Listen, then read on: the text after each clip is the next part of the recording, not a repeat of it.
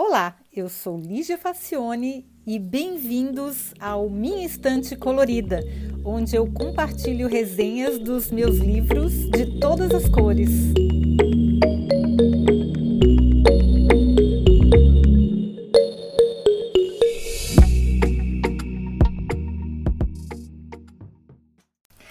Olá, eu já conhecia os irmãos Chip e Dan Heath do excelente e imperdível Switch, que eu também já resenhei aqui, que eu acho que foi traduzido como Guinado ou alguma coisa assim. É um livro sobre mudanças, muitíssimo bom que eu recomendo. Já está aqui é, no podcast. Então, quando eu vi Decisive How to Make Better Decisions in Life and Work, eu sabia que vinha coisa boa. Bom, a, a, o significado é mais ou menos assim, ó, decisivo, como fazer como tomar melhores decisões na sua vida e no seu trabalho. Nesse livro, esses irmãos analisam como nós tomamos decisões e de que maneira nós podemos melhorar o processo. Ó, bem útil e interessante, né? Então, eles começam dizendo que o que todos os autores do tema concordam, né? Que é o básico. O ser humano toma quase todas as decisões de maneira intuitiva, não racional. Outra constatação é que se dá muita importância aos fatos que mais se sobressaem. Eles usam uma metáfora ótima, a do holofote. Aliás, o, o, o forte desses irmãos é metáfora, eles são muito bons nisso. Muitas vezes, quando vamos tomar uma decisão, a gente só presta atenção no que está sendo iluminado e acha que aquilo é absolutamente tudo o que se sabe sobre o assunto, quando na verdade há muita informação escondida nos bastidores, ou até mesmo nem tão escondidas mas que estão apenas na parte do palco que não está sendo holofoteada no momento. Então, essa limitação de visão muitas vezes prejudica uma noção mais completa e equilibrada sobre o tema que está sendo tratado e decidido. Então, os dois conseguiram identificar é, o que fica menos evidente no grande palco das decisões, que chamam de os quatro grandes vilões da tomada de decisão. Então, são quatro: Primeiro, escolhas reduzidas. Segundo, viés da confirmação. Terceiro, emoções do momento. E quarto, excesso de autoconfiança. Então, vamos ver cada um dos quatro é, elementos que atrapalham a gente na hora de tomar decisões, porque eles, essas, esses elementos não deixam a gente enxergar o cenário todo, o que não está sob a luz do holofote. Então, vamos primeiro falar sobre as escolhas reduzidas. Bom, apesar de relativamente óbvia, para mim essa foi uma das mais impressionantes. Os irmãos Hess afirmam que muitas vezes a gente erra na tomada de decisão porque insiste em enxergar a situação como uma equação binária, onde a resposta só pode ser sim ou não. Eu já tinha lido a respeito das limitações que essa mania pode causar num outro livro que eu vou falar depois mas eu fiquei chocada em saber que 65% das decisões dos adolescentes americanos, que teoricamente teriam um mundo inteiro de possibilidades, são do tipo trade-off, que é sim ou não. É vou ou não vou na festa, compro ou não compro esse telefone, termino ou não termino com meu namorado.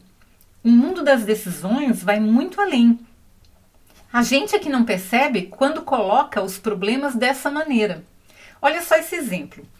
Eles perguntaram para um grupo de pessoas se, ao confrontadas com uma super oferta de um vídeo, de um filme, com seu ator estilo favorito por 14,99 dólares, elas fariam ou não a compra. É na época do DVD ainda, né, gente? Então, é, é um, podia ser um livro, é um objeto qualquer. Então a questão foi apresentada de duas maneiras. O, o livro, só para lembrar, é de 2013, então ainda tinha bastante DVD para vender. A questão então foi apresentada de duas maneiras. Olha só, presta atenção, isso é bem importante. A primeira era assim: A compra o vídeo, B não compra o vídeo. Bom, como resposta, 75% das pessoas comprariam o vídeo, porque era do seu autor, o seu estilo favorito e o preço estava bom, era R$14,99. Então, 75% das pessoas é 3 em cada 4 pessoas, 3 quartos. Bom, agora vamos lá. Agora a questão foi apresentada de outra forma. A compra o vídeo, B. Não compra o vídeo e gasta os R$14,99 para comprar outras coisas. É incrível, mas com essas opções apresentadas desta maneira, 45% das pessoas não comprariam o vídeo, gente. Era 75, passou para 45, menos da metade. Foi somente lembrar que o dinheiro poderia ser usado para outros fins.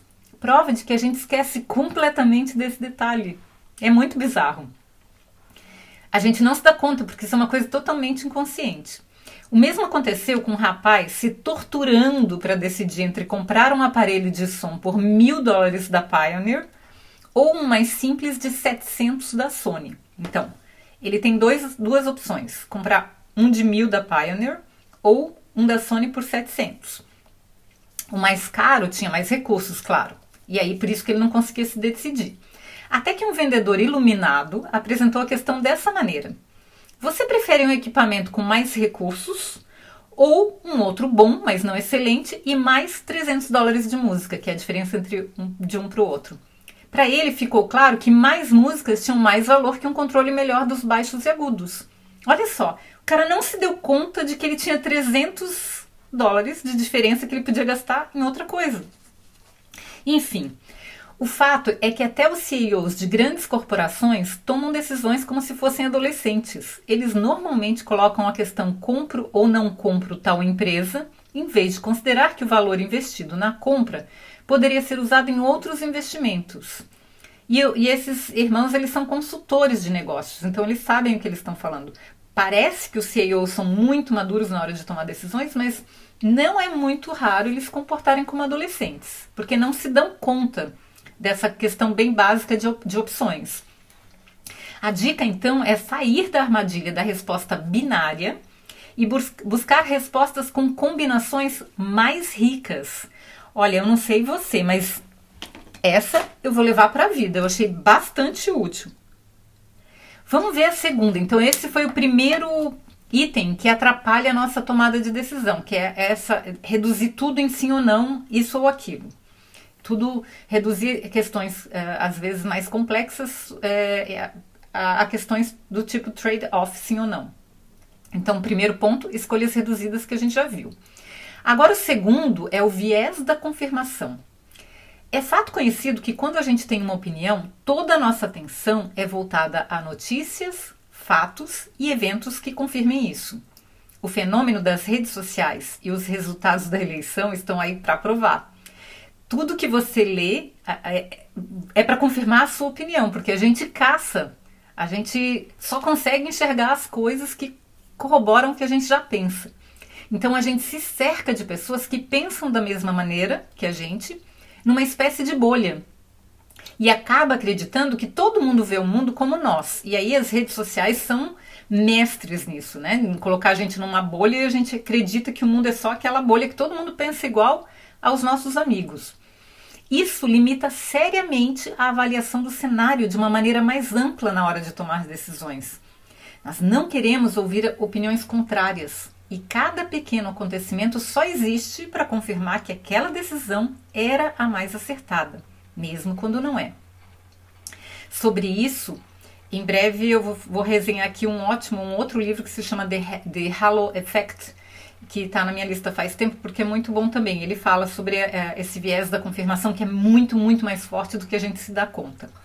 Por hora, as dicas dos irmãos Heath são: primeiro, facilite e incentive as pessoas a discordarem de você. Olha, todos os livros de neurociência que a gente já viu e de decisões e de negócios falam a mesma coisa, gente.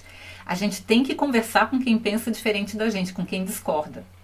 Considere questões que contrariem suas informações. Considere. Considere o oposto do que você pensou. Se você fosse, tivesse, ah, eu sou é, a favor de plantar árvores na calçada, mas e se eu fosse contra, como é que eu pensaria? Que coisas que eu levaria em consideração? Para a gente tentar fazer o exercício oposto. Não é talvez mudar de ideia, mas ter uma visão mais ampla do problema em vez de só ter uma fatiazinha, uma fatiazinha de visão de dentro da nossa bolha. Outra recomendação é fazer pequenos experimentos para testar suas teorias antes de tomar a decisão final. Então, no livro tem muitos exemplos, tá, gente? Ele explora muito mais essa questão do viés da confirmação. Então, é, isso aqui é só mesmo uma amostra e eu não posso me demorar muito, né? E aí vamos para o terceiro elemento que dificulta nossas decisões, que são as emoções do momento. Decisões por impulso, no calor das emoções, em geral, não são as mais acertadas. A primeira coisa que a gente deve fazer, segundo os autores, é tomar alguma distância. Isso pode ser feito de várias maneiras, como por exemplo, analisando do ponto de vista de um observador externo. Tipo, pensando assim, ó, como que fulano de tal tomaria essa decisão? Sendo que o fulano de tal ele pensa um pouco diferente de você. É um exercício. A gente também pode pedir opiniões de pessoas em quem você confia ou que já passaram por uma situação parecida. É importante lembrar que temos aversão a perdas, isso é da, da nossa natureza. E nós nos sentimos mais seguros com situações que nos, são, que nos são familiares, mesmo que não sejam muito confortáveis. Isso pode prejudicar muito a tomada de decisão. Então, às vezes a gente toma uma decisão errada só porque a gente já conhece, só porque ela é mais familiar, só porque a gente tem medo do desconhecido e medo da perda. Outra dica é pensar nas consequências desta deliberação daqui a 5 ou 10 anos. Então, se eu decidir isso aqui hoje, como que, como que vai estar tá a minha vida daqui a 5 ou 10 anos? Qual vai ser o impacto que essa decisão vai ter daqui a 5 ou 10 anos? E mais uma questão a se considerar é o autoconhecimento. Quais são suas prioridades, princípios, valores, objetivos e aspirações de longo prazo? Muita gente não tem respostas claras para essas perguntas, o que as leva a tomar decisões erradas com frequência. Se a pessoa não sabe, ela não, não se deu, nunca parou para pensar quais são os seus valores, quais são os seus princípios, onde é que eu quero chegar, o que, que eu estou disposta a abrir mão e, e o que, que eu não estou disposta, quais são os meus limites, o que, que eu, como é que eu me vejo no futuro. Se a pessoa nunca pensou a respeito, com certeza isso vai prejudicar muito a tomada de decisão dela, porque você vai tomar decisões sem considerar isso. E aí é sorte, né? Pode, dar, pode ser que bata e pode ser que não bata com o teu plano de longo prazo. E por último, a outra questão que dificulta muito a nossa tomada de decisão é o excesso de confiança. Pois é, todo mundo conhece a história do executivo da gravadora Decca Records que re se recusou a gravar os Beatles, alegando que bandas de quatro componentes eram ultrapassadas e que aquele estilo de música não iria fazer sucesso. É, se deu mal, né? Também a gente conhece, todo mundo já ouviu falar da história de Harry Warner, Warner, o executivo da Warner Bros., que afirmou que o cinema mudo era ótimo e que ninguém gostaria de ver os atores falando. Ou ainda William Orton, da Western Union Telegraph Company, que declinou a compra da patente do telefone porque considerava o invento apenas como um brinquedo sem utilidade. Bom, a história está cheia de profetas mal sucedidos. O que, que aconteceu nesses casos? As pessoas não conseguem compreender que o futuro não é um ponto com um único cenário e as variáveis são muitas. Uma frase que resume bem a questão, pois pode ser interpretada de várias maneiras, todas muito úteis. É: a gente não sabe o que a gente não sabe. A gente não sabe o que a gente não sabe nós não temos medida da nossa própria ignorância. Essa é a questão. Por isso que a gente tem que ficar muito atento e se lembrar disso o tempo todo. Que a gente não sabe mais coisas do que a gente sabe. Para esses casos, há que se admitir que a gente simplesmente não sabe o que vai acontecer. Os autores recomendam usar um fator de segurança no caso de decisões mais ousadas. Eu colocaria a questão de outra maneira. Se a gente não conhece o futuro, convém considerar fazer gestão de riscos, né? Para ver o que, que, o que, que vai causar mais impacto e o que, que tem mais probabilidade de acontecer. Um dos muitos casos interessantes que eles compartilham é a da loja online de sapatos Zapu, que tem uma excelente reputação de atendimento ao cliente. Eles entrevistam os candidatos tentando realmente descobrir se eles se alinham com os valores da empresa. Independente do cargo, todos começam no atendimento ao cliente e ficam lá por pelo menos uma semana. No final do período de treinamento, o candidato é convidado a uma reunião onde a seguinte oferta é feita: Se ele não acredita do fundo do coração que aquele é realmente o seu lugar, que será feliz na empresa, que fará a diferença, a Zappos lhe dará 4 mil dólares e ele pode ir embora sem ser questionado. Cerca de 2% dos candidatos aceita a oferta. Todos saem satisfeitos, economizam seu tempo e o seu dinheiro. Todos ganham. Eu achei muito inteligente, porque às vezes a pessoa está naquele emprego só porque ela precisa daquele emprego, mas se você dá dinheiro para ela, ela desiste do emprego vai procurar outro. E todo mundo economiza é, maus entendidos e pessoas infelizes e pessoas que não, não acreditam do fundo do coração que elas vão ser felizes naquele lugar. E de novo, uma coisa que eu achei muito sábia é: não importa se você é o presidente, o diretor de marketing, o diretor de recursos humanos, não importa qual é o seu cargo, você vai começar com pelo menos uma semana atendendo diretamente os clientes para ter uma ideia de como é que a empresa é, de como é que ela funciona e o que, que se espera das pessoas que trabalham nela. Achei muito, muito bacana isso. O livro tem uma série de outros exemplos e considerações que eu acredito que se, seria uma excelente decisão de sua parte escolher lê-lo. Então aí, gente, vou ajudar vocês a tomar uma decisão aí. Eu escolheria ler esse livro. Será? Vocês podem arriscar, podem ler o livro e depois contem para mim o que acharam.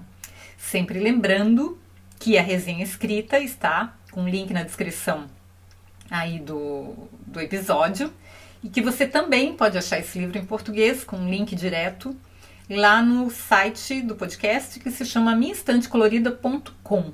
Lá você encontra todos os episódios separados por categorias, por palavras-chave, enfim. Vai ser mais fácil de achar o que você está procurando e para cada episódio tem, quando existe, né, a, a versão do livro em português para a pessoa ler. Tá bom, gente? Eu espero que vocês tenham gostado, que tomem excelentes decisões daqui para frente. Olha, uma decisão que eu recomendo é continuar ouvindo o podcast. E contar para os amigos todos também, que isso é muito bacana.